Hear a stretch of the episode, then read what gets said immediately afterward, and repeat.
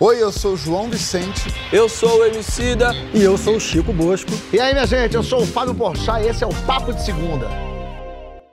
Papo de Segunda ao vivo, com essa verdadeira Champions League aqui. João Vicente, Francisco Bosco, Professor Wilson Gomes está entre nós, olha que maravilha. E no VAR dos Fatos de Brasília, temos a jornalista Andréa Sadi. Muito bem-vindos, muito bem-vindos. Que coisa boa. Infelizmente, nosso MC Dito, Cidola, Cidoleta, está no banco de reservas porque corongou. Sim, mas tá se recuperando direitinho. Por quê? Porque tomou vacina, tomou as três doses, tá tudo direitinho. Mas a Covid ainda não acabou, minha gente. Então, fica atento com essa coisa da máscara e fica atento para tomar vacina. Para continuar tomando vacina, que tem que fazer assim. As pessoas tão... Eu vi que muita gente tomou duas doses e achou que já é o suficiente. Não adianta. Tem que tomar a terceira dose, depois da terceira tomar quatro. Ah, mas tem que tomar muita vacina. Chama-se humanidade, a gente é, é, assim que funciona. Vai ter que fazer isso. Você não troca seu celular, animal? Então você toma a vacina e troca também a tua vacina.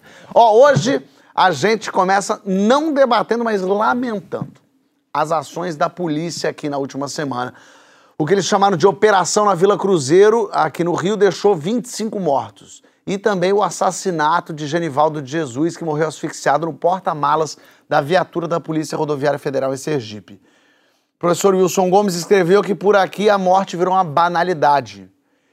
É, eu não sei se vocês viram o vídeo do. do, do, do uma comoção. Eu, eu ia até te, te, te, interromper, porque não é morreu, né? Foi não, assassinado. Assassinado com requintes de crueldade. É um negócio, é um vídeo. Gente, com gás. É. Que tem ressonâncias além de tudo. É uma, Professor, é, é assim mesmo? A gente já se, se conformou? É isso mesmo? De, deixa o Brasil assim, porque a gente já não, nem mais liga para isso? Não, isso é espantoso. Isso é fora de, de medida. Supera a nossa medida humana. O, o rapaz é, é como se se resolvesse improvisar uma câmara de gás para assassinar alguém à vista de todos. Não foi nem às escondidas, não foi num beco à noite, não foi num lugar onde as pessoas fossem impedidas de filmar, não, foi à vista de todos. É, isso é pior do que o nazismo, no sentido da câmara de gás foi feita e as pessoas iam escondendo aquilo por muito tempo. Aqui não, o cara improvisou, fez um armengue de uma câmara de gás e matou alguém na vista de todo mundo no meio do dia no acostamento de uma BR. Não, não, isso é absurdo, é absurdo a gente não cansa de bater recorde de, de, de, de, do espanto, né? Da desumanidade. Né? Exato. A gente, a gente viu é, isso acontecendo aqui no Rio também, é, o que acabou acontecendo, e muita gente comemorando. Teve até um tweet do, Rodrigo, do Ricardo Salles, depois também retuitado pessoal, dizendo que o Ibope é, é, aumenta o número do, dos, dos eleitores do Lula e o BOP diminui os eleitores do Lula, porque, quer dizer, matar é, é, tá, tá, tá bom, né? O pessoal tá comemorando a morte das pessoas à luz do dia, né, professor? Pois é, eu acho que quando, quando se perde a, o pudor, não é? A, a, vergonha até de coisas monstruosas, quando a monstruosidade sai a passeio e mata fardada no acostamento de uma rua, ou entra-se num, uma comunidade se mata 20, 25 e acha que não é nada, absolutamente nada, ainda mais com a lógica que é uma lógica monstruosa. Quer dizer, hoje o presidente disse que tudo bem, no caso de Genivaldo, vai se apurar, mas a, a, também a imprensa fica sempre do lado dos bandidos. Mas o cara não era bandido. Né? E nem na, na vila, na, lá na Vila Cruzeiro, tem certeza que as pessoas são bandidos. Mas chegamos a um ponto no Brasil que quem dá a sentença é a bala se a polícia mata, a polícia não mata porque é bandido. O cara é bandido porque a polícia matou. É, que, que, ponto nós chegamos, né? Que absurdo é esse? Que loucura. É, esse é... Não, e, e, não é um, só para dizer assim, não é um relato aqui contra a polícia, é, de uma maneira geral. Aí outros vão dizer, não, mas teve agora um caso, dois policiais foram assassinados. Assassinados. Ninguém aqui está dizendo que é bom. A gente só está dizendo que esses casos, como o professor Wilson muito bem falou, a banalização de um homem colocado dentro de um furgão e, e ser assassinado e a normalidade que é isso, as pessoas do lado diziam, vai matar o sujeito. Um homem totalmente desarmado. Totalmente desarmado. Seja, a polícia não corria Que não ofereceu risco. nenhum tipo de... de... E, e aí, isso Eu sei que é, que é assim que se fala, mas o que me dá uma agonia é vamos apurar os fatos. Tem que apurar. Tá visto, Tá, tá ali, visto. É um negócio muito Ah, doido. O argumento dos policiais de que usaram uma arma de menor potencial ofensivo. É, é, é. Só que dentro de um É cubículo. porque a outra opção era uma bazuca. E agora, só um aqui para registrar uma coisa, eu nem tinha soube que Ricardo Salles falou essa frase. É muito engraçado ver um bunda mole desse falar nesses termos. O homem que não aguenta um, um- assim, um tropeço no chão. Ele foi uma praia de mocassim, deixa ele. Ah, Ricardo Salles, cala tua boca. Mas isso é só o iníciozinho que a gente não podia passar. Eu quero ir embora. Eu já- pra esse- mim já deu. Calma, calma que a gente tem André aqui, ainda vai falar bastante com a gente também, porque o debate agora é outro, é o assunto que movimentou a semana, a PEC 206, que prevê pagamento de mensalidade nas universidades públicas. O texto diz que as instituições públicas devem cobrar mensalidades cujos recursos devem ser geridos para o próprio custeio, garantindo a gratuidade a quem não tiver recursos suficientes, mediante comissão de avaliação da própria instituição e respeitados os valores mínimo e máximo definidos pelo Poder Executivo. Ou seja, em tese, valeria só para quem pode pagar.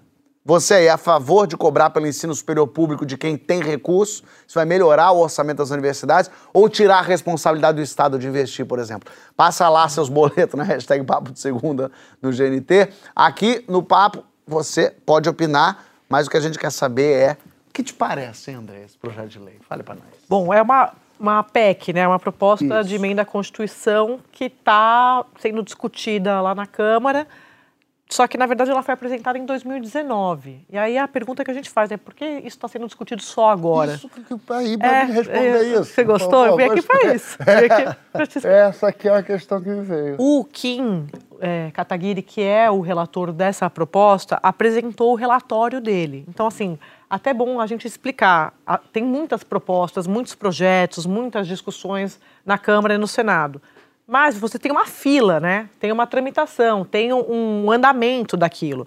Nesse caso específico, estava lá há quatro anos e ele pegou e apresentou esse relatório agora, na CCJ, que é uma primeira etapa, a Comissão de Constituição e Justiça, que só vai decidir assim, vai dizer assim, isso é constitucional ou não é? Professor, se eu, se eu tiver errado, o senhor me corrige aí, tá? Eu tô vendo que o senhor está concordando com a cabeça, eu tô, eu tô achando que eu tô Se ele, abafando. se ele fizer um hum, eu falo, não, você faz. Você fala, o senhor faz 15 segundos, aí eu encerro. E aí, é, chamou a atenção, ganhou o holofote, está todo mundo discutindo, foi parar nas redes sociais. Mas aí, para chegar na sua pergunta, Fábio, tem chance de passar? Eu costumo dizer que no, no- no Congresso tudo tem chance de passar. Essa coisa de falar, ah, não sei o quê, imagina, ninguém tá vendo. Tá- se tá lá, é porque eles estão levando a sério. Eu até procurei o, o autor da proposta para entender, né, que é o, o deputado Penatrelli, acho que é o nome dele é assim, tá certo, né? Do PSL de São Paulo. E ele falou para mim exatamente isso. Olha, Sadi, não é minha prioridade. Eu, eu apresentei isso há quatro anos, mas é um debate que eu gostaria de fazer. Claro que isso depende dos outros deputados, isso depende de se passar na CCJ. Depois cria-se uma comissão especial, uma outra etapa, aí você discute na comissão especial. Aí depois cabe ao Arthur Lira, o presidente da Câmara, dar- é, dar o timing ali, exatamente, vai ou não vai. Só que, gente, é um ano de eleição. Então, assim, tudo que é em ano de eleição tem um outro tempo, para o bem e para o mal. Se eles querem passar, tem uma, tem uma regra, né, a- a- o ano de eleição. Até, por exemplo, para você fazer gastos que podem ser vistos como eleitorais, você tem um prazo, é até- até agora no meio do ano. E no caso dos projetos, você tem a disposição desses deputados e senadores, porque ainda tem que passar no Senado se passar na Câmara, É. de tocar esse projeto. Então, assim, eles estão afim de comprar essa briga neste ano? Não sei te responder. O que eles dizem, pelo menos de forma oficial, como o próprio Lira me disse, que eu também procurei o presidente da Câmara, é não está no meu radar. Hoje eu até sabia que vinha aqui, sabia que você ia me perguntar isso, procurei de novo, né? Ah, Eu falei, né, Ela? Vou dar uma... É, tive que mostrar, né? Porque assim, Olha, por exemplo, deixa eu só falar uma coisa. deve ser uma loucura. A Natuza Neri tá me obrigando a falar, porque ela tá assistindo o programa. Ah, então, como um a gente faz a apuração junto, ela ama o programa. Então a gente estava discutindo essa proposta, porque a gente também se surpreende, né? Assim, de repente caiu um meteoro do nada. E, essa discussão é importante a gente colocar, porque existe esse clima de desconfiança o tempo todo. Porque eu não sei vocês, mas a gente não está vendo nenhuma proposta muito boa ser ap- apresentada e aprovada em benefício da sociedade nos últimos anos. Então, claro que quando aparece uma proposta dessa, após a discussão do homeschooling, após, hoje, agora, hoje teve um, um bloqueio no orçamento na área de educação de 3,2 bilhões de reais, você fala, como que pode essa PEC é, a gente discutir isso, essa é a prioridade do país hoje. Né? Assim, eu não acho, pegando o gancho do livro do Chico, que é, as coisas elas precisam ser discutidas. Tudo você precisa dialogar, tudo você precisa debater.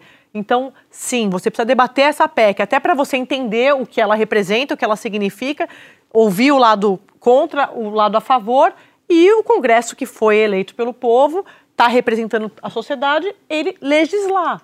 Mas não dá para ser assim a toque de caixa. Claro. Você precisa jogar uma luz e não dá para ser é, com essa urgência, né, Fábio? Que é atropela todo esse processo, não tem comissão, não tem nada. Como foi com o homeschooling? Ah, de repente acordou homeschooling. Assim, mas o que aconteceu? É, e está lá no Senado. Então, assim, ninguém estava esperando, você é atropelado pelos fatos. Então, eu acho que você precisa fazer o debate, mas aberto, transparente, tem que ter audiência pública, tem que, as pessoas precisam é, falar, ser ouvidas, entender do que se trata isso antes de avançar. A gente até chamou aqui um pessoal para ouvir a opinião de três especialistas. Peternelli, o né? Paulo, Paulo Meyer Nascimento, que é pesquisador do IPEA e da Fundação Getúlio Vargas, o Renato Janine Ribeiro, que é presidente da Sociedade Brasileira para o Progresso da Ciência e ex-ministro da Educação, e o Leonardo Siqueira, que é economista pela FGV. Vamos dar uma olhada. Começo dizendo que eu não gosto da PEC 206, certo? Agora ela tem um mérito, ela tem o um mérito de colocar na discussão a necessidade que as universidades brasileiras têm de recursos adicionais. Né? São tantas e tantas áreas que faltam investimentos que, enfim, não dá para achar também que o orçamento público vai ser a fonte que vai resolver todos os nossos problemas de investimento por completo. E aí, algo que venha da, de quem passa pela universidade pública que possa contribuir é positivo sim, não vai resolver os problemas de financiamento, mas ajuda bastante. Eu só acho que mensalidade não é o caminho. Eu acho super complicado definir quem vai pagar e quem não vai pagar mensalidade. Qualquer critério que estabeleça vai ser questionado e a PEC coloca que o Ministério da Educação deve definir esse critério. Imagina a pressão política em cima do Ministério da Educação para algo tão sensível. Grupos de interesse de toda forma lá pressionando para que tal grupo não pague ou pague, filho de profissional de tal coisa pague ou não pague. Enfim, o critério de renda, claro que é o melhor, mas mesmo esse não é tão fácil de definir. A gente podia colocar, por exemplo, que quem é beneficiário de programas sociais do governo, né, ou de vem de famílias que têm benefício social do governo, não pague. Isso seria um bom critério. Precisamos pensar em mecanismos que permitam novos recursos e fontes privadas também. O perigo principal de fazer a classe média pagar pelo ensino superior é que a classe média não é tão rica assim. Já ouvi gente dizendo que, devido à grande desigualdade no Brasil, quem, rece... quem tem uma renda de 3 mil reais já seria, uh, eventualmente, uh, alguém que deveria pagar a universidade pública. Não me parece que seja o caso, parece que uh, os custos de vida estão subindo muito e não me parece que a melhor forma de proteger os mais pobres seja onerando a classe média. Quando você cobra dos mais ricos, primeiro, a definição de mais ricos não é tão fácil, não é, é complicada. Você tem jovens que podem ser filhos de pais ricos, mas que mantêm si próprios. Você pode ter pessoas com mais idade, 40 anos, que vivem na casa dos pais e não mantêm a si próprios. Você vai ter que construir toda uma burocracia para uh, identificar cada caso. A minha ideia é que é muito mais correto você tributar as pessoas, independentemente delas usarem ou não usarem o SUS, uh, independentemente de, de estudarem ou não em escola pública, tributar a sociedade em função de quem tem mais, quem ganha mais, paga mais e dessa maneira nós fazemos um bem para a sociedade como um todo. Olha, a minha visão sobre a PEC 206 é que ela vem em boa hora e ela traz reflexões importantes sobre o modelo de financiamento do ensino superior. Eu acho que a forma como é feita, ainda pode haver alguma discussão, mas ela corrige um problema, que é o seguinte: é, muitas pessoas não conseguem chegar à universidade hoje, né? E geralmente os mais pobres. E nas universidades federais, tem muitas pessoas que estão entre os mais ricos que conseguem chegar lá, que teriam condições de pagar por um ensino superior, mas acabam não pagando, né? E são financiados justamente através dos impostos por todos os brasileiros e muitos deles não conseguem chegar à universidade. Então, é, financiar e cobrar de quem tem condições, ao meu ver, é uma boa escolha, justamente porque vai permitir ter uma receita adicional para a universidade. Né? E aí quem não tem condições de pagar, continua com uma bolsa estudando de forma gratuita, né? E como vantagem é isso, você traz uma receita adicional para a universidade, que aí você pode investir mais nos alunos, na infraestrutura, você pode é, remunerar melhor os professores, você pode investir mais em pesquisa, você pode ampliar o número de vagas. Então, com isso, a gente vai conseguir ter uma universidade mais justa aí para os próximos alunos que tenham aí no futuro. Muito bem, a gente vai aprofundar dentro disso. Só, André... só, só corrigir que eu falei o nome do deputado, é Peternelli. Ah, tá bem. Essa hora, pra mim, já tá dando tilt aqui. General, doutor Tá aqui General. na Globo desde 6 e 15 da manhã, despachando coisa. indo para casa e dando de mamar e volta. Francisco, essa foi uma ideia que veio da direita, mas tem uma questão meio progressista aí. Se você for ver essa coisa de taxar quem é mais rico, os pobres não pagando. Se, é uma- se essa mesma ideia vem da esquerda, é olhada, te- tem outros olhos. Fala um pouco disso. Eu não tô tonto como a Andréia pelas mesmas razões, tá? Mas eu, eu fico um pouco tonto, Fábio, porque você vê, a gente começa o programa falando de um homem que foi assassinado brutalmente pela polícia a céu aberto, com câmera filmando num camburão transformado em câmera de gás. Na mesma semana que teve, acho que a segunda operação mais letal da história da polícia em Vila Cruzeiro, deixou 25 mortos. A gente tem um presidente que está deixando boa parte da sociedade brasileira refém de uma ameaça, de, de um golpismo que ataca as instituições brasileiras e agora o, o Tribunal Superior Eleitoral. Então, o Brasil, tem- a gente tem milhões de pessoas com fome, a economia completamente derrubada, uma inflação muito alta. Então, o Brasil tem uma agenda de violência, de urgência, que nos atordou o dia inteiro e, de repente, surge uma discussão que é, como o André falou, uma discussão que- deve ser debatida, mas é uma discussão a médio, longo prazo que soa completamente extemporânea. É até difícil debater. E a gente fica um É pouco... tipo o circo pegando fogo e eu pensando na nutrição do elefante. É. Será que ele... Isso, a nutrição do elefante... é um- Lança um babalu Por que agora? será que a gente bota marmanga? Acho que falta... Mas tá pegando fogo, as pessoas estão correndo. Palhaço morreu. É isso. Sem desconsiderar o elefante. Um Sim, claro que não. Mas o elefante tem que ser considerado. Mas o circo tá pegando Exata- fogo. Exatamente. Então, então é estranho. Agora, enfim, voltando à sua pergunta, eu acho que sim, Fábio. Assim, ninguém tem falado mais do que eu sobre lógicas de grupo e como é que isso cria um empuxo no Brasil a reações imediatas e que não investigam, não apuram, não deixam nenhuma margem cognitiva para a pessoa é, estudar uma situação e maturar a sua posição àquele respeito, né? Eu acho que nesse caso não é só isso, Fábio. Nesse caso, em primeiro, tem esse problema do, de por que, que isso está acontecendo agora. E, em segundo lugar, eu acho que tem a gente está muito machucado, porque a gente está vindo de um processo em que os, os, os, os grandes poderes da República, ou a maioria deles, né, é, parecem só governar em causa própria. Que a Andrea falou agora há pouco. Né? Qual é a grande agenda do parlamento nos últimos anos? É o chamado orçamento secreto é, no fundo, tornar legal um instrumento de sequestro do dinheiro público para fins completamente desprovidos de transparência, de accountability, né? Então a gente aí vem alguma coisa que tem um certo sabor de medida antidemocratizante, porque a universidade pública é talvez, no caso do Brasil, a maior instância democratizante da sociedade brasileira. Né? Então, vem um projeto como esse nessa hora, é- eu acho que é mais ou menos natural que as pessoas reajam assim. Não fosse tudo isso, a gente poderia e deveria debater isso em termos racionais. Eu tendo a pensar na linha do Paulo Meyer e do Renato Janine. Você tem, você tem maneiras de fazer esse debate de maneira racional. Você tem países, por exemplo, como a Austrália, a Nova Zelândia também, se não me engano, que tem um ensino de sentido, um ensino público, universitário, só que se o aluno que se formou na universidade pública conseguir um trabalho que chegue a um certo patamar de renda, ele passa a pagar uma taxa que, que vai para uma espécie de fundo para financiar a universidade pública. E essa taxa é compulsória, ela é cobrada diretamente pela Receita Federal, como se fosse um imposto de renda. Perfeito. Então isso é uma maneira, pode ser, isso não fere em nada, a princípio, pelo menos até onde eu conheço, o sentido público da universidade, que é o que deve ser mantido. Mas o contexto geral da coisa é tão estarrecedor que não dá nem para fazer esse debate, né? Bom, professor, é, é, essa ideia de que a gente consegue. Um, é bom que tira um dinheirinho para a própria universidade se manter. Isso é uma ótima desculpa para daí o Estado tirar o dinheiro de investimento na faculdade, porque agora já tem lá o dinheiro dela. Você acha que no Brasil é, é, isso, isso funciona?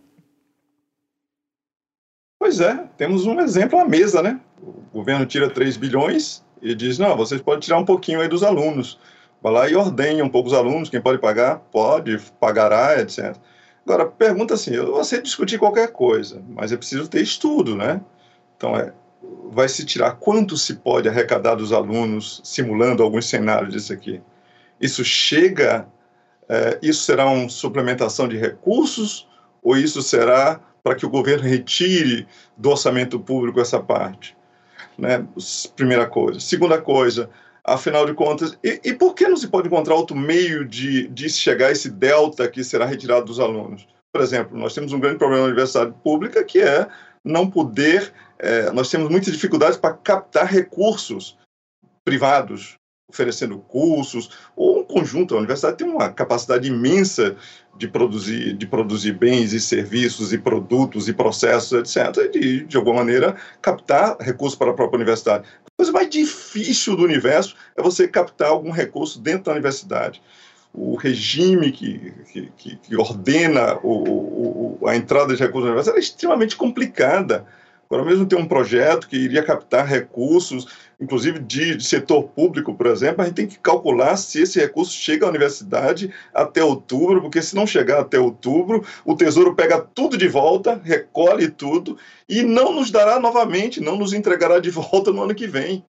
Você não sabe o tormento que é. Eu fico muito inveja dos colegas de outras universidades, inclusive outros, outros países, que podem administrar recursos que eles po podem, podem captar através do serviço da universidade. Por que não usar esse recurso, esse meio, para poder ter esse delta de que está falando aqui? Além disso, quer dizer, poxa, todo mundo fala que, que estamos falando de ciências. Mostre as contas, mostre as planilhas, mostre quantas pessoas podem pagar porque nós trabalhamos com fantasias. Né? O, o, o, aluno que vai de Mercedes para a universidade pública. Eu, em 30 anos na universidade, nunca vi um aluno de Mercedes na universidade pública. Mas já muitas vezes tive que ajudar alunos a pagar o transporte público. Né? Porque eu sabia, ou convidar para um, um almoço, porque eu sabia que o cara não tinha uma outra refeição. Eu não sei de onde cujo, cada um tem suas próprias fantasias sobre, sobre, sobre como funciona a universidade pública. Né? Aliás, Aliás, uma coisa que eu já cansei foi fazer parte das fantasias, inclusive sexuais, de ministros da educação, né? Porque eu tinha um ministro da educação que tinha uma tara com professores que a gente fazia balbúrdia, por isso precisava cortar o orçamento público das universidades, porque era sexo e balbúrdia o tempo todo, etc. Isso é muito cansativo. É, operar sobre fantasias alheias faz estudo, levanta, mostra as planilhas, mostra as contas, aí depois eu vejo. Porque senão eu vou achar somente que é um grupo que não gosta de pagar impostos, não gosta sequer da ideia de que o Estado meta a mão no concurso pode tirar o que você ganhou que é, e que é seu por direito, né, portanto, que é como eles entendem impostos. E tem outros que acham que a universidade é da elite, porque, afinal de contas, pouca gente chega à universidade no Brasil. Pois é, mas pouca gente chega à Universidade do Brasil não é porque tomando dinheiro, sei lá, uma prestação desses alunos, iria aumentar o número de pessoas que chegam à Universidade do Brasil. Chegam à Universidade do Brasil porque o setor público não consegue oferecer ensino básico, ensino médio de qualidade para as pessoas chegarem à universidade. Então, é, é, vai ser sempre uma elite, porque é pequeno, porque as pessoas vão ficando no caminho. Precisa ter investimento público para que as pessoas não fiquem no caminho, para que as pessoas consigam chegar à universidade você só chega a 6% na universidade, é porque teve uma luta aí, né? as pessoas foram deixadas para trás. Então, tanto, é, faz tanto sentido falar em cortar o orçamento público na educação, ou transferir para outra coisa, do que dizer que se, se deveria federalizar, por exemplo, ensino médio. Discutir se pode tudo. Agora eu quero ver as contas, né? Eu acho que isso que é fundamental. Mostra as contas, mostra os cálculos, me diz aí, me mostre que isso vai, vai ser benéfico. Vamos, põe as mesas a, a, na mesa para se discutir outras alternativas, outras soluções e um projeto de país. Esse é o problema do, desse país aqui. Só temos projetos de quatro anos, no máximo. Então, cada sujeito aí que vai tendo ideias e vai botando ideias. Né? Aí quem tem mais ideias vai botando no papel. E algumas ideias são bem perversas, né? Que loucura. João... Ah, deu, uma, uma, deu uma falha. Faz parte desse projeto, digamos. Tá dando um problema no. Né? De, de, de... Professor, tá dando uma, uma falha, tá cortando sua falha, sua imagem. Vou pedir para tecnicamente a gente ajeitar para a gente não perder. Seu Wilson, então vou jogar pro João aqui enquanto consertam aqui tecnicamente. Joãozito. Então, depois de. Vamos só falar sobre. Depois de Francisco, André Sadi, Wilson Gomes, você vai me perguntar um adendo Como sobre é que foi Liverpool e Real Madrid?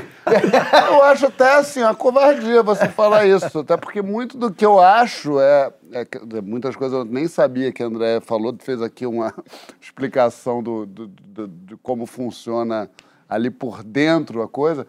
Mas, mas vai lá, tenta. Não, não, eu queria saber a, a sua opinião sobre esse, esse projeto, no sentido de que. Eu, não, assim, eu acho a que, ideia é boa. Então, eu funciona. acho, eu acho assim, eu concordo com tudo que foi dito aqui. Uhum. Inclusive, essa parte da fantasia, do. Uhum. Vamos parar de falar do aluno que chega de Mercedes. Que, qual aluno? Calma. É, é quase é, que o óbvio, né? Vamos pegar o. Me dá o dado. Quais é, são esses alunos que tem na faculdade? Quem que é, é rico, quem que não é? Concordo muito com isso, assim, com, com a gente parar de, de, de pegar uma ideia e botar como se fosse verdade e ir lá dentro da instituição e estudar e fazer um censo ali de alguma forma. Primeiro isso.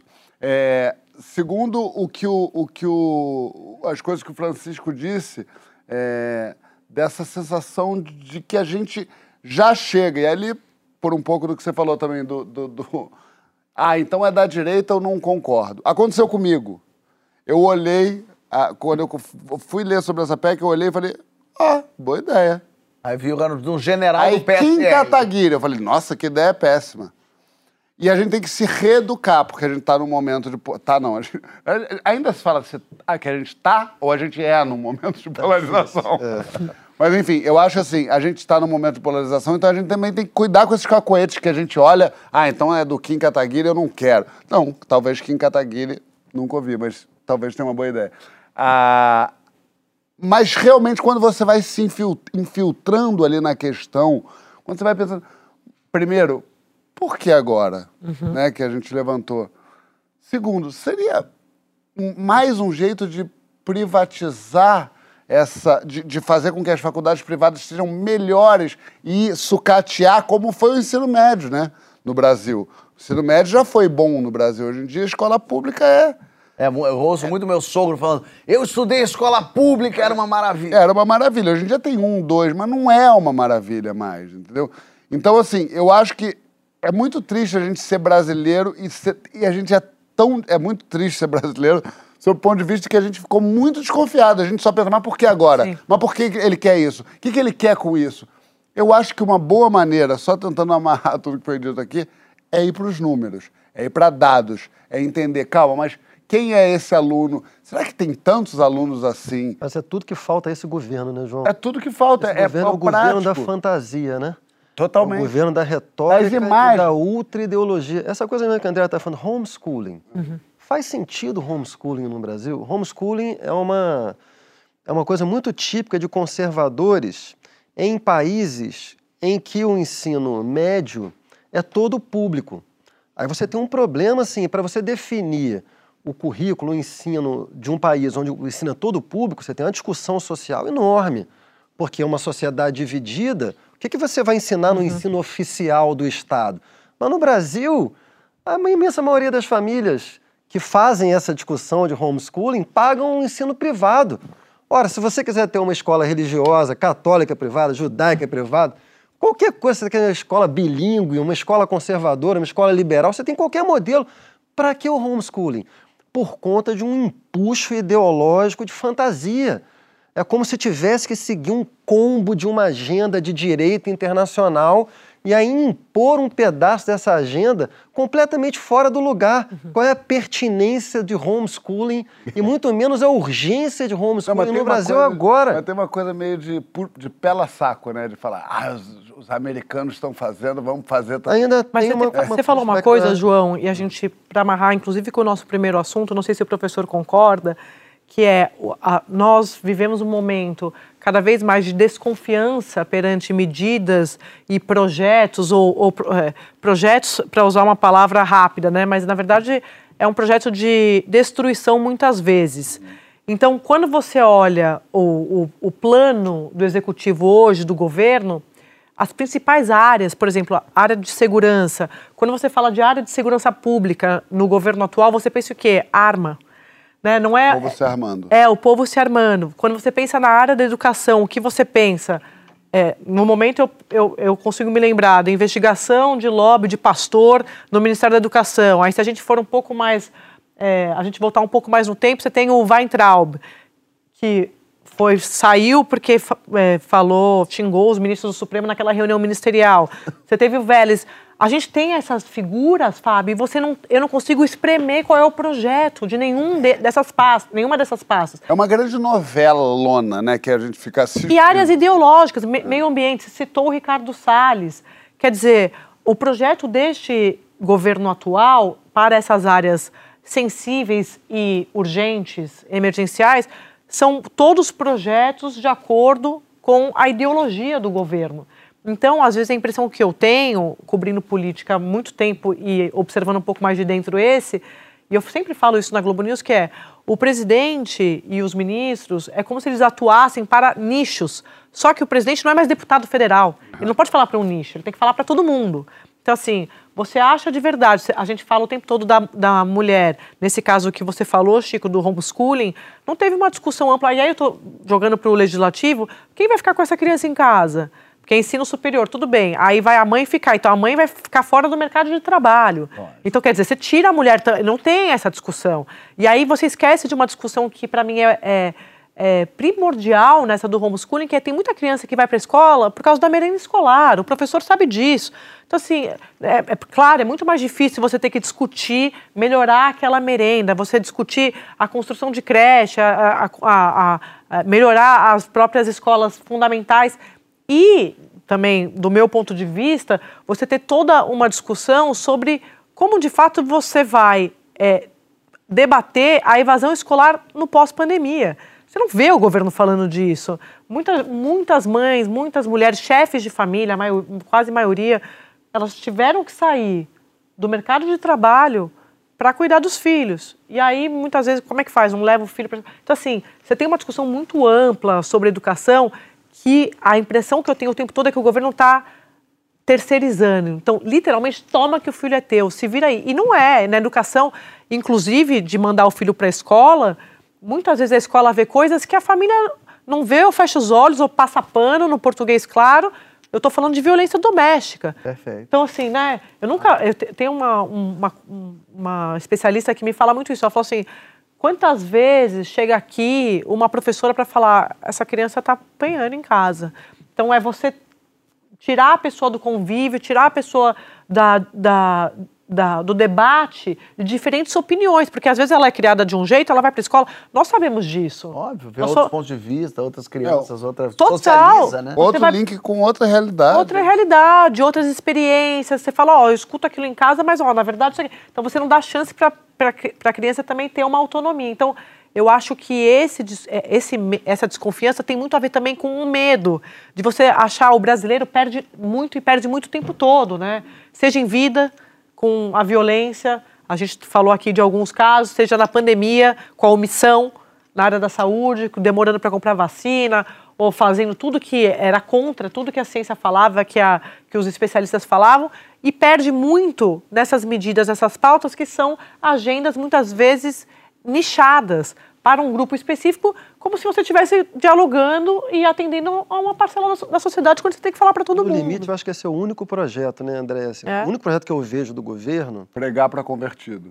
Esse é, esse é o método, é a estratégia. Né? O projeto tem um célebre livro na história do liberalismo, o Wilson certamente conhece, que é o livro do Karl Popper, um grande Desculpa, pensador é liberal. o Wilson lê livros péssimos. Você vê aquele link no fundo. É, ele do- tá em má da- companhia ali na estante, lê eu bati o- A curadoria dele vi. livros Já é não péssima. Possíveis ali. É. O Wilson tá Mas- fraco, mas, realmente, essa biblioteca aí tá deixando a desejar.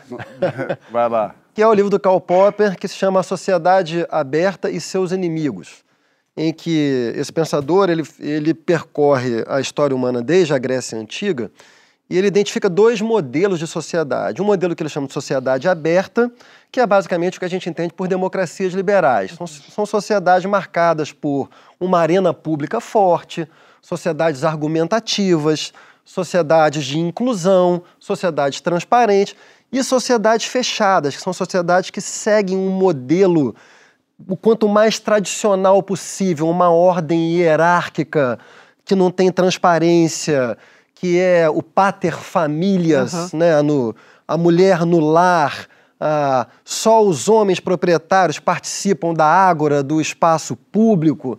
Acho que o, pro- o único projeto que esse governo tem é a restauração dessa ideia de sociedade fechada tradicional. E o homeschooling tem muito a ver com isso, né, André? É tirar a criança da possibilidade de ela experimentar a sociedade aberta que a tire da referência do âmbito fechado familiar. Né? É o único projeto do governo. Olha só, a gente- o professor já está de volta, que bom, já está restabelecido. Eu estou indo para o próximo bloco. Rapidamente, quer assuntar alguma coisa? Quer dar a finalizada boa, já que você foi interrompido pela, pela eh, internet? Nada, isso foi otimamente representado aí. Não poderia dizer melhor do que vocês disseram. Então, muito- Concordo. Voto com o relator. Perfeito. Vamos nessa. O pessoal está falando muito aqui no Twitter, é, inclusive sobre os dados, esses dados que a gente está falando e cobrando aqui. Enfim, muita gente participando e, e muita gente com ódio, raiva e. É interessante isso. Ó, na volta, uma moda no Vale do Silício, hein? O jejum de dopamina. Você abriria a mão das alegrias do cotidiano para ser mais produtivo? Vai lá na hashtag Papo do Segundo GNT que a gente já volta.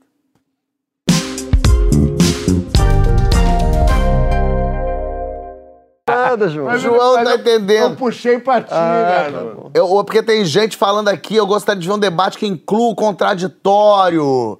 Tem gente falando A aqui gente trouxe aqui um, rap- indignado. um rapaz que, que esqueci o nome dele. O Paulo, inclusive. O, o Paulo? Não, É, o Leandro Pa- Siqueira. né? Não, não, não. O que é a favor do. do, do, do- Foi o Paulo cobrar- Meyer. Paulo Meyer. exatamente. É. Falou, inclusive. Foi, o, o Leonardo Não, mas era ele não é a contra. favor. O pai do Paulo Meyer mandou, mandou. Dados? Mandou dados, colocou no Twitter aqui pra gente. Tem Olha aqui, dados. vou- os vou dados ler. aqui pra gente ir atrás dos dados. É, e aí o João tá comentando que teve um que falou: o Chico desrespeita quem pensa diferente dele. Eu não sei quem é, mas eu quero dizer que eu concordo plenamente. Inviabilizando qualquer discussão. Concordo plenamente. Eu, Isso. eu, eu e a Isso, família é. dele inteira concordamos. João Bosco fala isso sempre. Isso. Meu pai não fala isso porque eu não dou chance. Ó, vamos seguir aqui. Que Olha aí, gente cara, tá ele quer falar. Não, isso é um trocadilho malicioso com o título do meu livro. E como é meu livro, Fábio? É bom?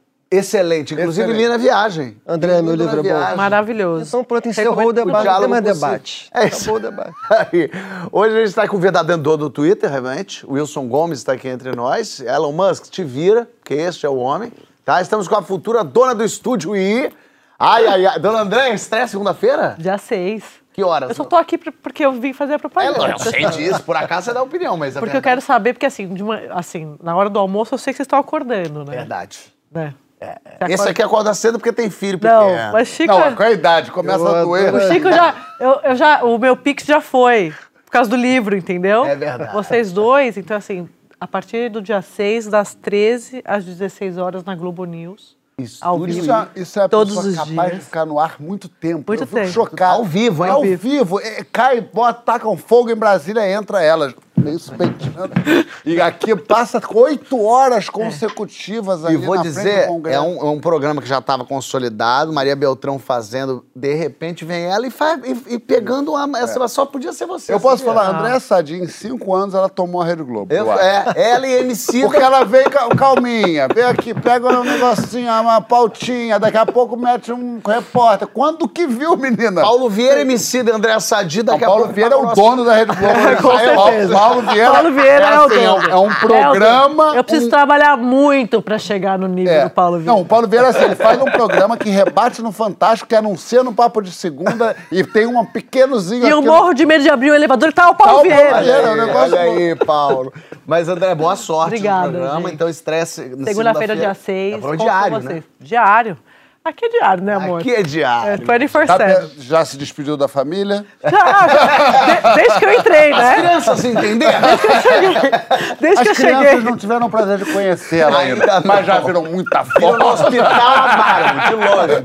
Beijo que a mãe Meu tá aí. maior medo é a primeira palavra, alô, ministro. Alô, deputado. Então eu fico longe, Diz entendeu? que os filhos dela falam, não, ministro. Não, só alô. Alô, A gente, tá, alô. a gente tá rezando pra não vir a outra parte, entendeu? Alô, deputado, alô, senador. Mas olha aqui, eu quero saber se você de casa já ouviu falar em jejum de dopamina.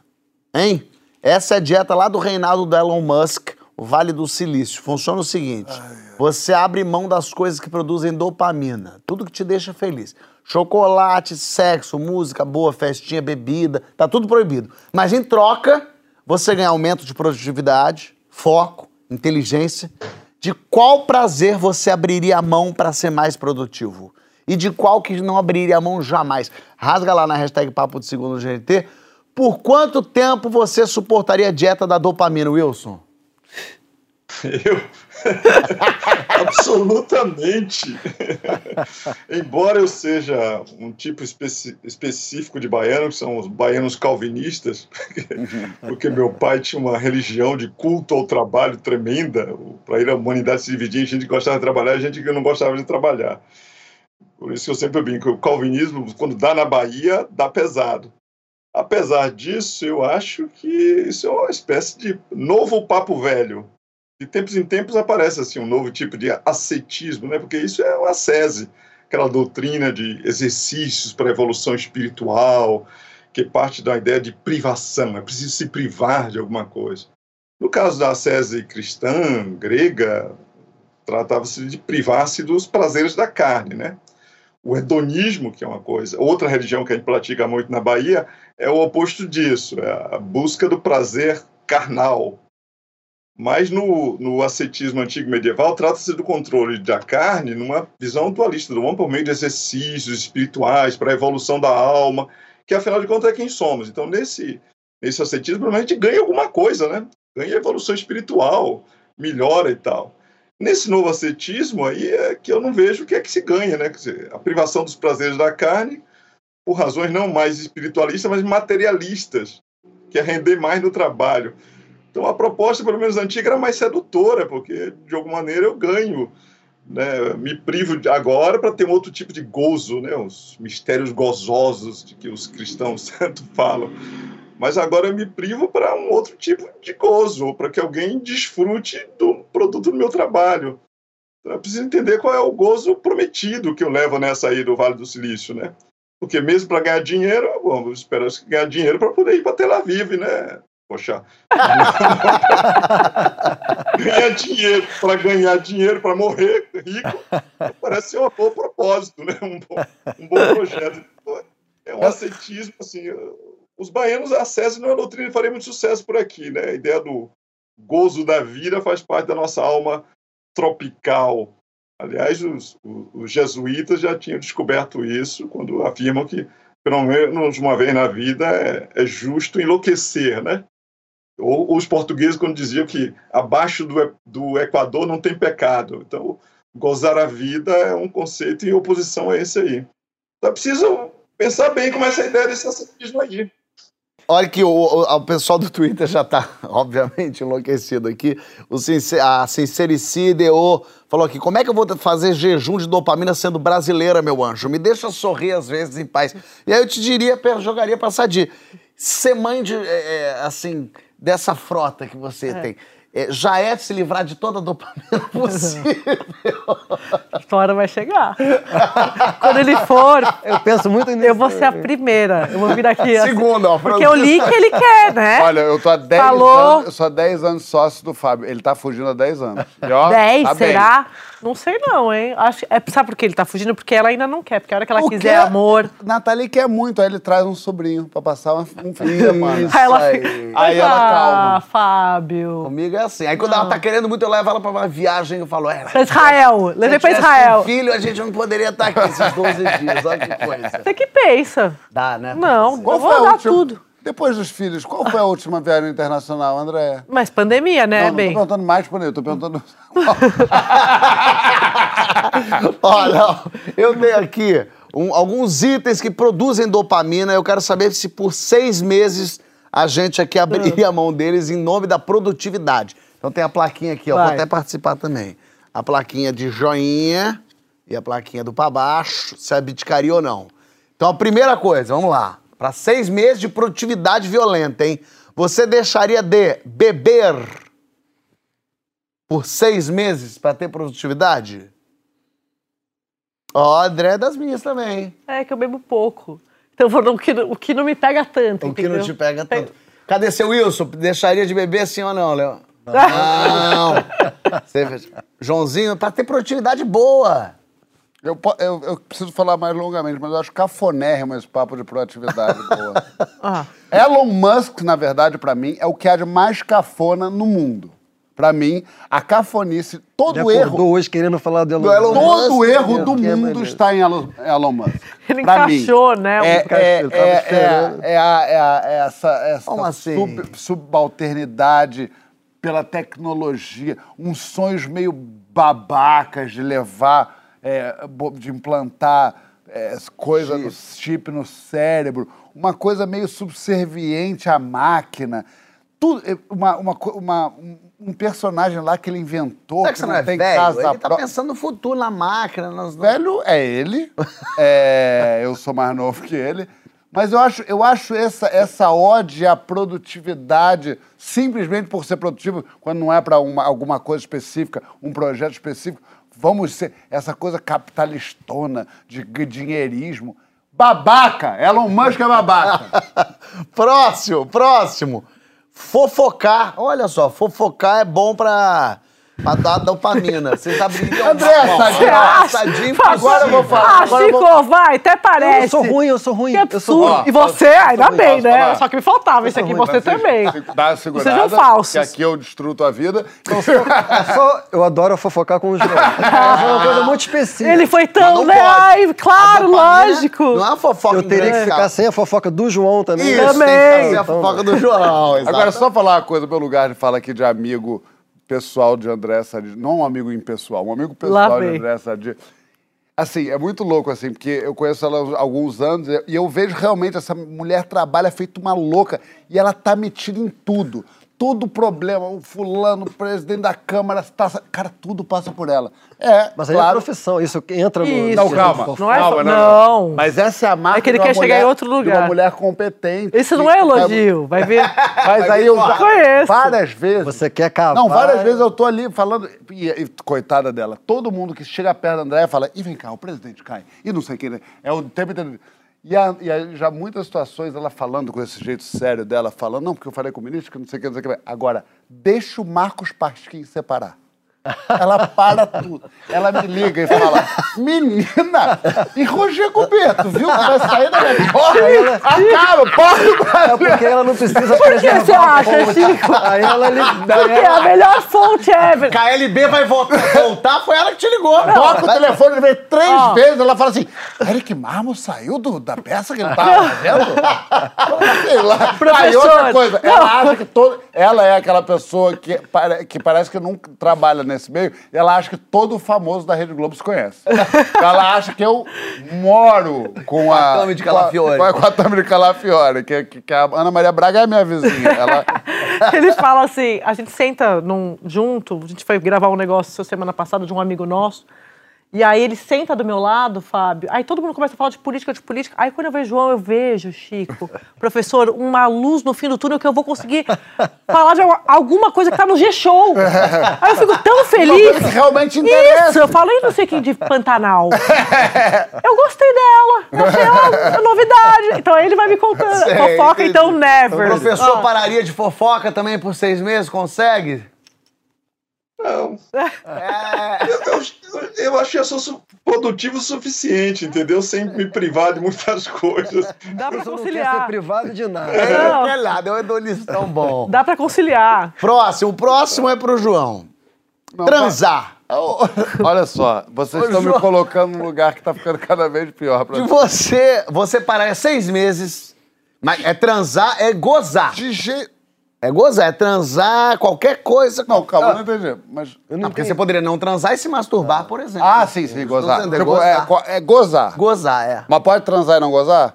Não, não, pode. Não pode ter Mas relação. pensa que a produtividade vai lá no alto. Não, deixa eu te explicar Pensa uma coisa. que chega uma indicação não, é, ao conceit- Oscar. é conceitual. É conceitual. Não vou. É porque você não tá mais dando vazão? É o que? que- Não. Como é que. Primeiro que a minha vida sexual anda parada de dar pena. Essa é a primeira coisa. Ai. Ai, Já tá próximo, a vai. fila eu cheguei no aeroporto hoje, tinha uma Não, fila eu enorme, sou- falei, isso é fila da alfândega, o pessoal falou, é João Vicente. Eu sou testemunho, eu tenho tentado, ligo pra ele sábado à noite, não acontece nada. Você tem conseguido.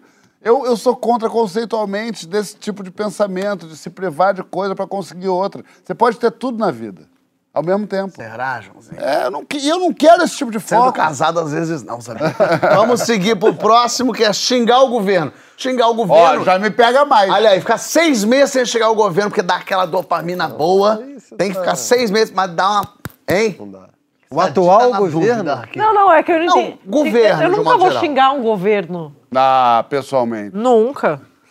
Sou, profi- sou profissional. Ela deu uma pensada, eu sou profissional. Não, sou Sa- profissional. Sabe o que eu, eu, eu É tenho xingar uma pensada é nisso. criticar o Criticar o governo. Criticar o governo. Ah, criticar o governo profissionalmente. Não, a gente quer não, não, não é criticar. Xingar. Criticar É, não é o xingar. Ó, o estudo, crítica. É xingar. Não, e eu não tô eu dizendo desse governo especialmente, qualquer, Qualquer governo governo. que você odeie. Você fala, esse fulano é um filho... é- é."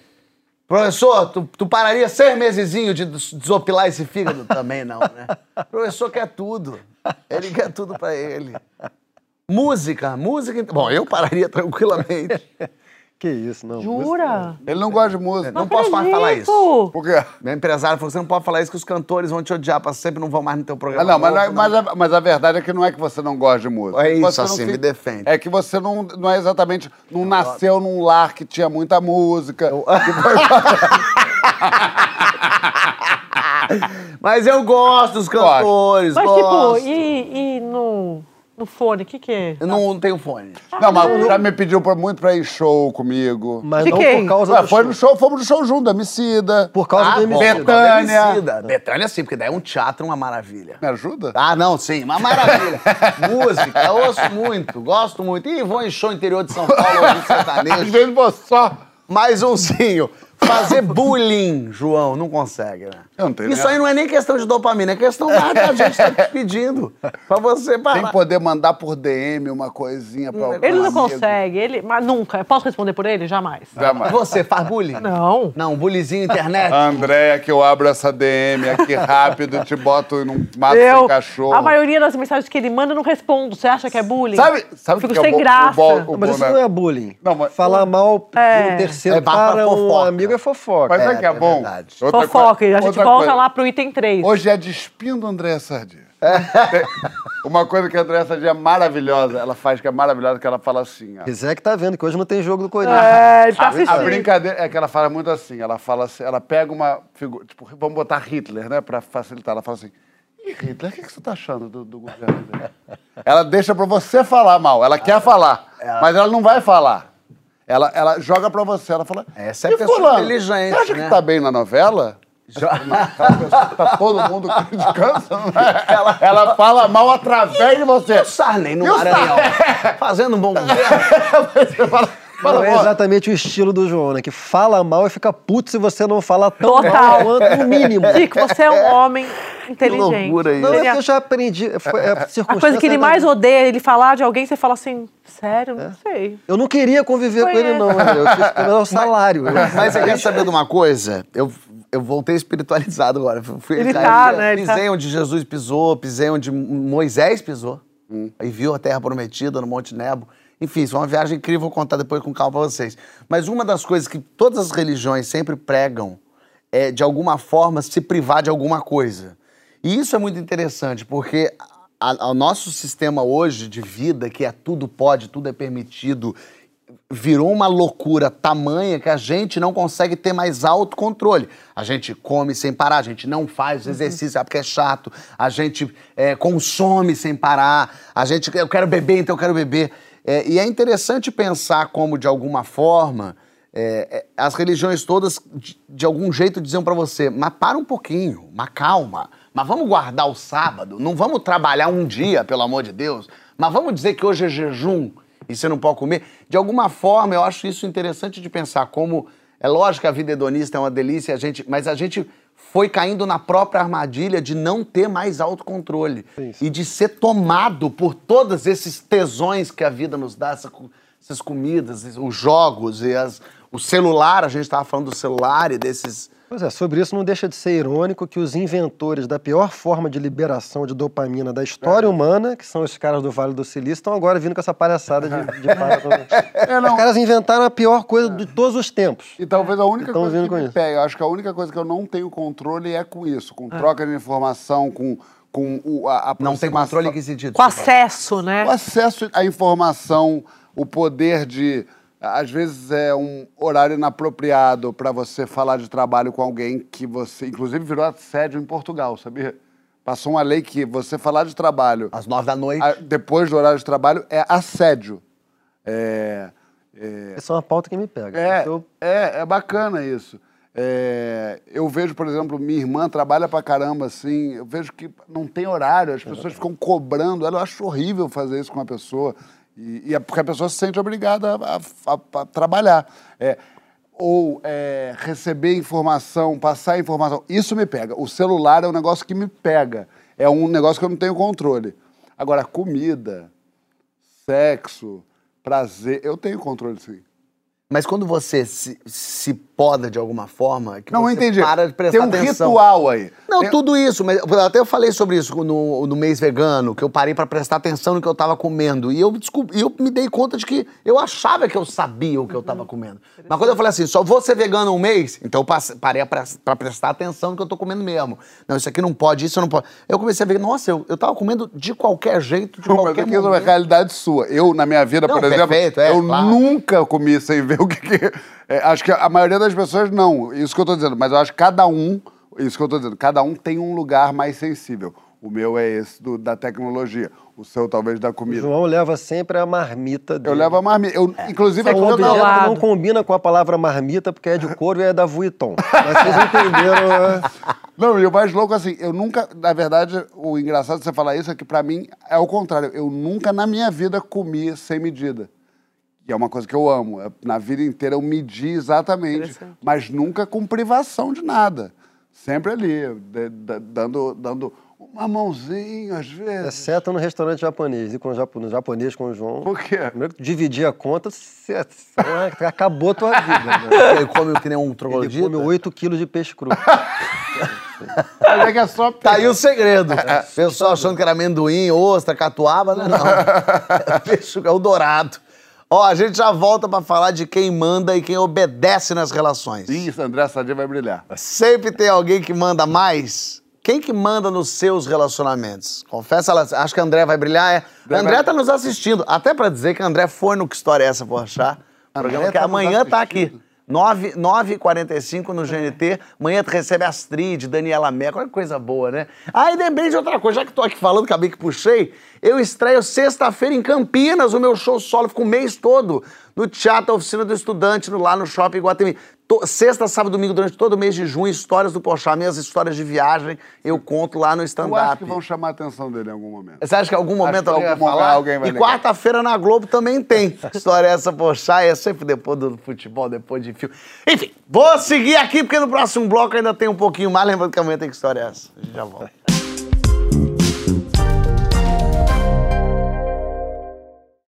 Estamos de volta com um papo de segunda, hoje com a convidada que manda no André Rizek, a verdade é essa. André Sadi está aqui e o homem que manda no debate público, o professor Wilson Gomes. Muito bem-vindos. Ah, já tem gente aqui no Twitter falando coisas. Eu gostei que a Ana Rosa colocou: quem manda nas relações, eu. Ela já mandou e colocou lá, não tem essa. Em qualquer uma, amizade romântica, de amizade. Aí o André Luiz já colocou: na minha casa, quem manda é a dona Cirleia, minha esposa do coração. Eu gostei dela, do esposa do coração. Ele já tá pedindo perdão por alguma coisa aí. É, é, vamos ver quem manda aí na tua. A gente vai descobrir agora se toda relação tem um chefe e tem um pau mandado. É sempre assim? São papéis fixos ou cada vez é um que manda? Você prefere estar no comando ou deixar pro outro o fardo das decisões? Mete bronca lá no hashtag Papo de Segunda no GNT. Existe um clichê clássico que em toda relação tem alguém que domina e alguém que é dominado. No seu Game of Conscience aí, André, você que você veio só pra esse bloco. Não, é, eu queria ouvir vocês, não vim pra falar, mas. Ah, ela é escorregadinha. Olha ela, olha o ministro. Faz um FaceTime com o Rizek. Muitos anos de parlamento. É. Pessoa não sai Deixa eu falar como. sério. Vai. Eu tava lendo enquanto você tava falando, tava pensando. que saco isso. Mas eu acho que é bom um estar no controle de, de, de determinadas áreas e o outro de outras. Sei. Então, por exemplo, o André é muito melhor do que eu na logística. Tem uma piada interna nossa, tipo, ele, a gente combina de ir, sei lá, é, sábado à praia. Desde terça ele tá planejando. E eu, tipo, sou o oposto. Aí ele fica falando da praia. Fica falando, eu falei, já entendi. Vai lá e pode organizar a logística, tá tudo certo. eu você não quero mas você- mandar nisso. Mas você deixa ele fazer. Eu- E se dá errado, por exemplo? Ah, eu, eu- mais ou menos. Olha Mas você não entendeu a sutileza do que ela falou? É, quem- você perguntou quem manda? Olha, o, o André manda em algumas coisas também. Quer Mas dizer, eu, eu dou alguns ministérios pra ele, mas que o presidente, quem é? Mais ou menos, por exemplo, futebol. Ele é. Ele é Ah, legal, você dá o, a- o Ministério do Futebol, você deu pra ele. Ah, bacana. Que legal, Andréia. Poxa, que generosa. Nossa, ela é Por exemplo, futebol, mesmo. tudo que é de futebol lá em casa, ele que resolve. Bocha, Ih, golfe, é com ele. Olha, se quem vai jogar o Botafogo, o Flamengo, ele vai É ele. porque ele é um stand-up comedy, né, o João? Não dá, pra, não dá pra debater com ele. Não dá, da próxima vez vocês trocam, tá? O que, eu quis dizer que a TV da sala, por exemplo, não tem TV no quarto. Eu amo TV no quarto, mas não tem. Porque ele não quer, então tudo bem. Só que a TV da. Só que nós somos pessoas, nós dois trabalhamos com televisão. Tem que ver, tem que. Então precisa ficar o, o jornal o dia inteiro ligado em casa, seja no, no fone ou na TV, e ele no futebol, quando ele chega. E ele fica lá, João, e eu fico, eu assisto série aqui.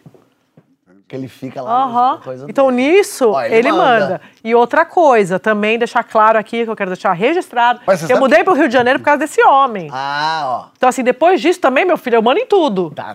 Ganhou Ó. também um. É. Você viu que né, final ela falou, professor? depois disso eu Podia ter ido pra Bahia. Não, senhor, ele mora aqui, eu vim pra cá. Eu iria pra onde ele estivesse, porque eu queria estar com ele, mas Eu tava assim... querendo se mudar pro Rio faz tempo. Não, senhor. Seu Will, seu Will, só pessoa que tem diploma, mestrado, doutorado, isso dá alguma vantagem pra mandar alguma coisa em casa, não? Mas na minha, não. Aqui, aqui, aqui todo mundo tem mestrado e doutorado. E quando dá empate, eu perco por pontos, entendeu? Aqueles que desempate lá. Enredo, nota 4. Bateria, nota 3. Harmonia, 2. Eu sempre perco nos pontos, entendeu? Então, diploma não adianta nada aqui em casa, não. Mas, mesmo- mas, mas tendo essa. a- bom, você é professor. O professor, a gente está sempre vendo, é ele que dita o rumo da aula, é ele que comanda os alunos, é ele que lidera aquilo ali.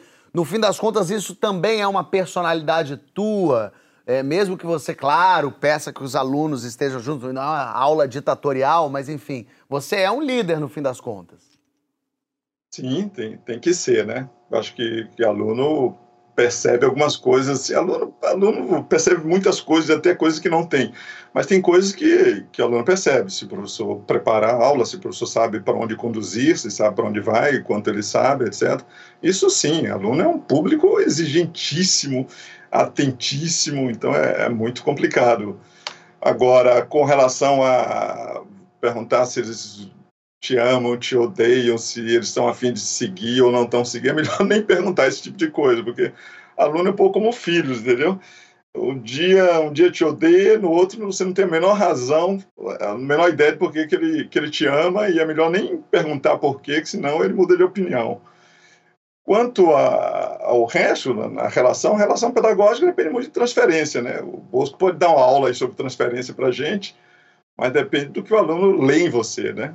Tempo de dedicação, de, de coisa. Mas é, existe um amor de transferência aí que é, que é importante, que você não controla. Então você tem ilusão de estar sob controle. Você controla, sim, a direção pedagógica da aula, mas, mas a relação com os alunos depende de muitas coisas. E, e, cada turma é diferente, viu? Nesses 30 anos, cada turma depende, assim, de, de tem uma pessoa que puxa para o lado e tal. Nunca se repete. É uma coisa completamente diferente. Francisco, o que é exatamente mandar numa relação? Eu não sei, sabia? Eu fiquei pensando nisso bastante hoje. Eu vou te, vou te falar o melhor que eu cheguei, tá? Que não é grande coisa, não. Mas eu, eu tenho a impressão de que toda relação amorosa verdadeira no sentido assim, não, não relações tradicionais em que muitas vezes um homem instrumentaliza a mulher, algumas coisas assim. Mas relações mais genuínas, assim, eu acho que elas tendem a um, a um equilíbrio, Fábio, assim. Talvez, aparentemente, tem, tem um pouco a ver com o que a Andrea falou, assim, talvez em alguns, em alguns setores da vida um manda, Sim. o outro não manda, mas mesmo numa relação em que aparentemente um tem a mão predominante, eu acho que tem uma espécie assim de efeito dialético assim, que quem, quem domina, na verdade, está sendo dominado sem saber. Sei lá, por exemplo, lá em casa, eu sou um pouco como a André, assim, a Ana sabe tudo de organização, de tudo, né? É, atualmente eu cheguei num nível de dependência dela, Fábio, assim, de, eu não sei mais viajar sozinho, eu acho que não sei mais fazer nada sozinho na minha vida. e, no Porque ela foi organizando tanto. Eu não sei fazer mais nada. Entanto, aparentemente, sei lá, na DR eu prevaleço. Porque eu sou bom de argumentação. Sim. Mas acaba, eu tô arrasado. Eu não durmo, ela dorme. É. Ronca. Roncar é uma, é uma que ofende No dia mais, seguinte né? eu tô destruído, ela, ela é mais, ela tá mais bem da mente, assim. Então, no fundo, às vezes, aparentemente, você acha que você manda e você tá sendo completamente dominado. É o meu, meu caso, eu acho. O quê, cara?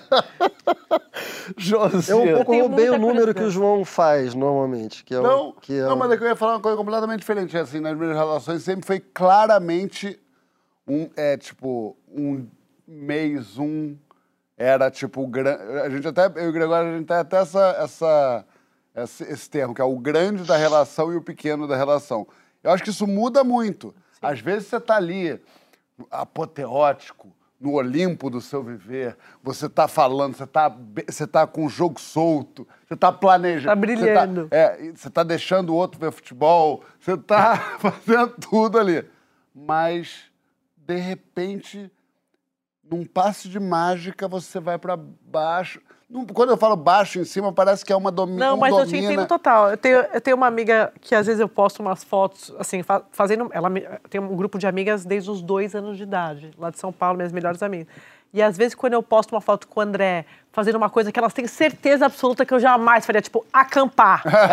elas escrevem, o que, que você fez? assim, é exatamente isso, assim, tipo, eu falei, eu não tô brilhando esse mês, é. tudo errado, é. e vim é. acampar. É pode, entendeu? Então, assim, é, isso. isso. Elas, falam, elas, já sabem, então é isso. Agora, eu, por exemplo, tenho, tenho uma, um problema que, a, que atrapalha muito os meus relacionamentos, que é, existe nos relacionamentos que eu vejo uma pequena guerrinha mais afetiva para porque o ser humano quer prevalecer em cima do outro, esse é, é, o normal. A gente sempre quer.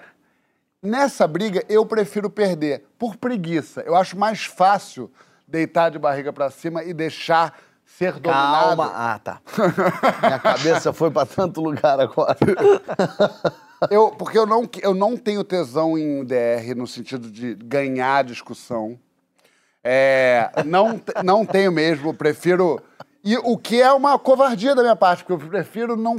não então, eu prefiro, em geral, eu, eu fico bem embaixo na relação. Porém, isso traz problemas, porque aí eu não falo que eu não gosto. É, vai sei acumulando. é uma covardia. Eu não acho bom, não. Eu acho que é uma grande covardia, um jeito de levar a relação assim. Já, já, já me deu muito problema esse jeito. Mas acho que o ideal é não setorizar. Eu acho que o ideal é ir trocando.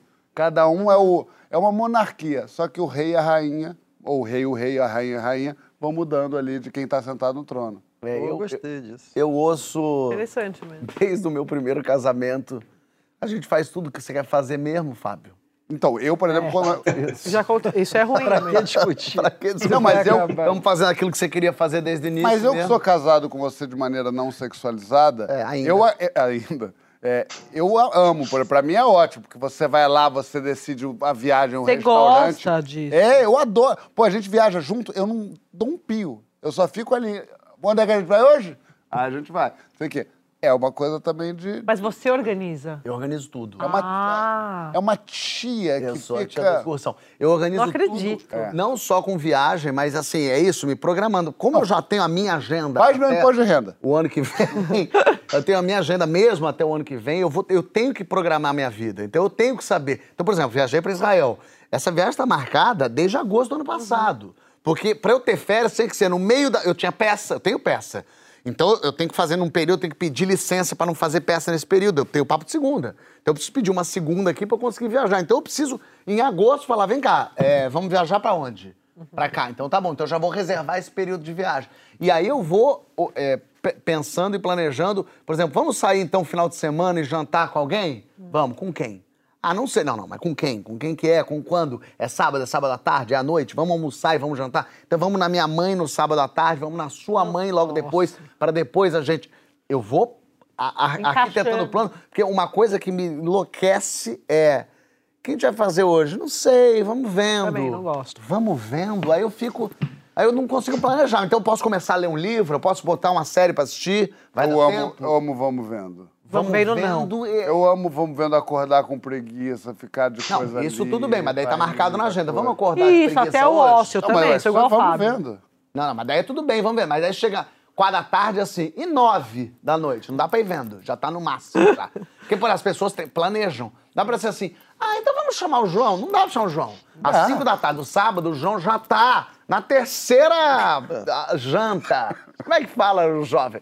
Posso falar? Isso tá criando uns- uma- uma- uma- um um personagem terrível. que não existe. Não existe, imagina. Absolutamente. Não, mas é verdade, assim, você precisa planejar pra convidar uma pessoa, pra saber o que, que ela vai fazer, se não vai fazer. Vamos sair, vamos no restaurante, não vamos. Marca a hora no restaurante. Claro. E, e eu fico nessa, com tudo, de qualquer forma, eu vou. Eu tento não repetir os passos do meu pai, acho que no fim todo mundo tenta não repetir os pais. Eu tento ser um dita- não, não, é, não é ditador, que meu pai era mais por ditador. Eu sou mais um, um déspota esclarecido. Eu, eu tento ouvir a voz do povo, tento entender para guiar. O que, que o pessoal está dizendo? O que quer comer japonês? Eu vou decidir o restaurante, eu vou fazer a reserva, eu levo vocês, fica quietinho que vai dar tudo certo. Eu tento ouvir, mas às vezes eu percebo que eu tô mais me ouvindo do que ouvindo os outros. Eu ouvi de um. Você falou de um, de uma, um do seu primeiro casamento. Eu ouvi do meu ex-marido. Eu estava conversando com ele sobre essa coisa dos casamentos, e tal. Eu falei, às vezes eu tenho a impressão que as pessoas acham que nos meus eh, relacionamentos que eu faço tudo o que eu quero. Ele, não, mas você faz. É sempre- é exatamente isso que você falou. Então, às vezes a gente não se enxerga. É isso, é? É, é bom fazer essa leitura o tempo todo de. Não, eu estou propondo isso que o João falou, eu adoro, mas às vezes, sei lá, você tá afim hoje de comer carne. É. E aí eu já falo, já marquei no japonês, eu sou igual a você. Nisso eu sou igual a você. Já marquei o japonês, já agitei todo mundo, já chamei o João, já chamei o Francisco. já- E só aviso, você não sabe, hoje vem 15 pessoas aqui. E me- Aí não sei se ele tá afim, né? É, é, e aí, é. só que meu ex-marido falou: não, não, não. Era, era um casamento de galera, meu primeiro, porque eu gosto de muita gente o tempo todo, bibibi, não sei o que, sei lá. E nesse, isso é bom, você falou, a gente aprende com os pais para não repetir os erros e também com os outros relacionamentos. Perfeito. Então, por exemplo, com o André não tem isso. Tipo, ele fala, não, vamos eu e você. Aí eu falo, tá bom, entendeu? Porque por mim eu já vou chamando, eu, vou vou- eu brinco, né? Fiz uma festa para os meus filhos agora, de um ano, era para 50 pessoas. Eu fui chamando, fui chamando, tinham 200. Porque eu vou chamando, eu sou assim. E o André é o oposto. Ele falou, você encontrou fulano, ciclano, não sei o que, chamou? Eu falei, ah, encontrei, encontrei. Num... Onde é que foi que eu encontrei? Encontrei, passou lá, encontrei. E eu nem, entendeu? Porque perguntou, eu vou chamando. Então, tem um pouco disso de você parece óbvio, mas não é. Tem uma outra pessoa ali, né? Por acaso. É, tipo, ele tem outras vontades, tem outros gostos, às vezes. Falou. Andréia no segundo casamento. Eu dei conta que tem outra pessoa, né? Pô, meio parece, ó, parece Não, porque no primeiro é isso, você vai, você vai indo, você vai indo, você vai indo, e aí a pessoa vai fazendo pra, também pra te agradar, porque não quer brigar. Isso que o João falou. Você foi falando, João, eu fui pensando. A pessoa, pra não arrumar uma encrenca, ela topa. entendeu? mas Só que às vezes. É, só que aí você vai engolindo, vai engolindo, chega uma hora. A minha sorte é que eu fico amiga, mas assim, não é uma questão isso, tá, gente? A gente é muito amigo. Mas é, foi, foi um aprendizado pra mim.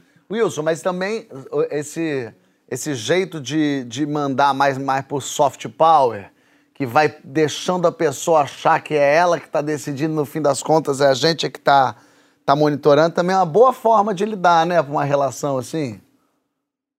É, mas eu, eu fico me perguntando se, na verdade, as pessoas, assim, fora os mais, mais loucos por, por controle, se mais do que comandar, as pessoas simplesmente não querem ser comandadas, entendeu? Comigo, mais ou menos isso. Assim, eu acho que não é muito a negociação pelo poder, quem está mandando e tal, é organização, é outra coisa. Eu não considero isso um- uma forma de comando, mas tem pessoas que gostam mesmo de, de, de controlar o outro, de um desejo compulsivo por dominação dos outros e tal. Mas a maior parte das pessoas negociam.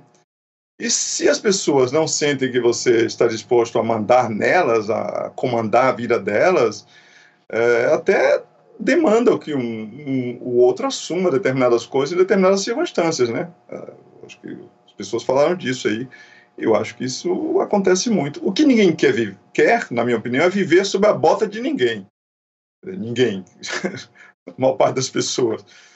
Eu acho que é um princípio que para mim é, é importante. Eu que já, já quebrei muitos casamentos, é que o, o amor não substitui a justiça, eu acho.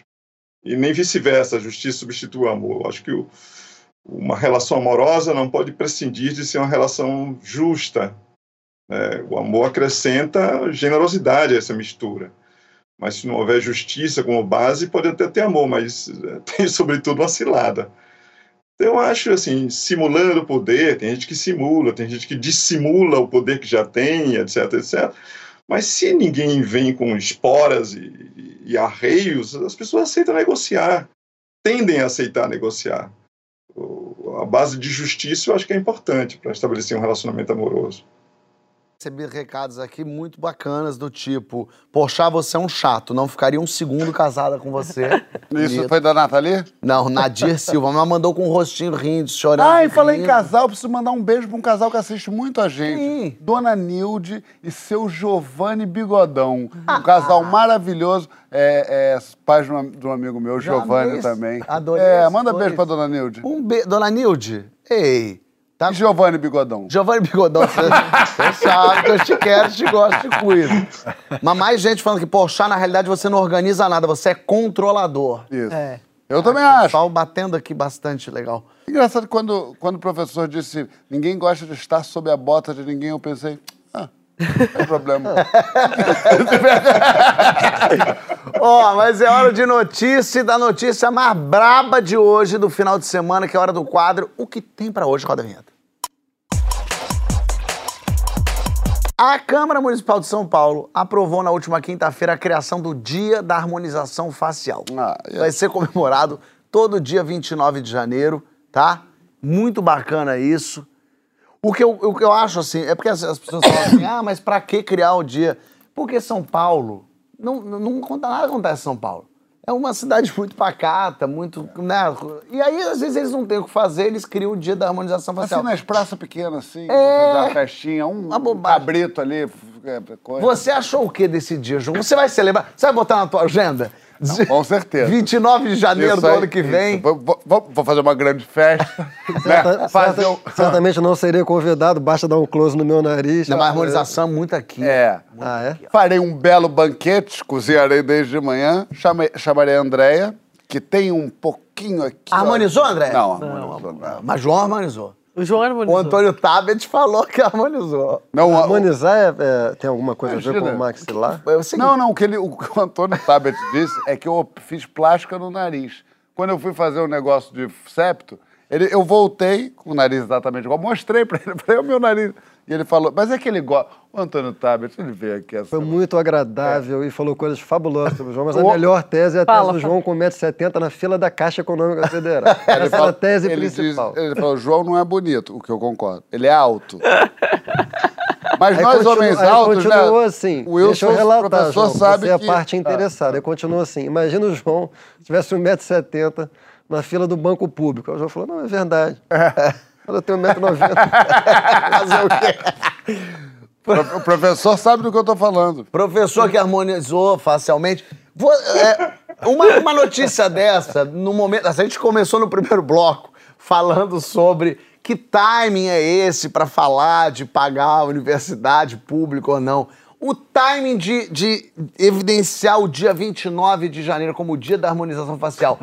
É gente que não tem o que fazer. Já chega a ser escárnio. É rir, é rir da nossa cara. Era melhor que esse sujeito que fez isso abaixasse nossa a cara, calça e a- a- bater, ba- batesse a genitália no nosso rosto. Pelo menos é mais honesto da parte dele, professor. O que- dizer de um- se tem um tema desse? É uma loucura. O professor Wilson Gomes não sabia nem que ele ia ser exposto a esse tipo de informação. Não sabia.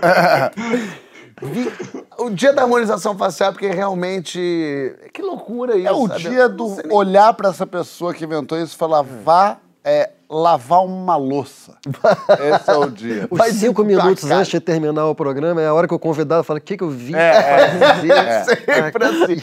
Mas realmente, né? É uma tristeza isso. Preciso mandar. Manda um beijo que vai acabar. Reclamaram aqui. Evandro Fiotti reclamou que ele não manda beijo pra ele. Ah, é verdade. Fiotti, Fiotti, encontrei com Um ele beijo lá. pra você, um beijo pra todo mundo. Marcelo Antunes está assistindo a gente. É, Um- mas vai- e mesmo vai no Roda Viva. Aí quer beijo do Papo de Segunda, quer, quer dizer. É, aí é que é diferente.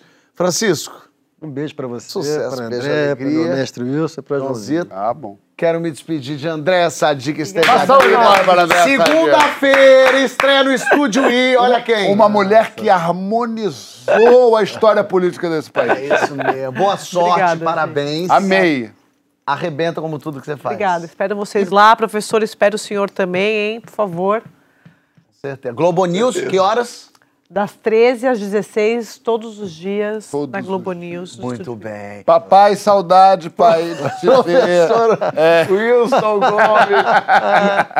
Ó, estão marcando de harmonizar facialmente. Vamos junto? Vamos nessa? Ô, Nessa, um beijão a todos aí. O beijo é Emicida, mandou até um recadinho mimoso. Ah, beijo pra mim. Emicida, é verdade. Muito feliz. Bom, Beijão pro Emicida. lógico que Tá sim. O MC da MC da recupera logo. Volta, eu trouxe presente Israel pra você. MC19 é o novo nome dele. Diz o João que ele tá, tá todo dengoso. Tá dengoso, tá bonitinho. Ele é como eu, ele fica gemendo na cama, mas só. Calma, tá vendo? Tem- Ih, gente, o programa foi indo por caminhos. Leandro! Melhoras, Leandro! Beijo, Papolucci, acabou. Acabou, sem prorrogação. A gente termina homenageando aqui o grande ator Milton Gonçalves. Ah. Faleceu hoje. O Milton fez mais de 40 novelas só na Globo. Foi o primeiro brasileiro a apresentar um Emmy internacional. Um cara que representa tanto para o Brasil, para o mundo. Enfim, fica aqui o nosso abraço na família e nos amigos do Milton.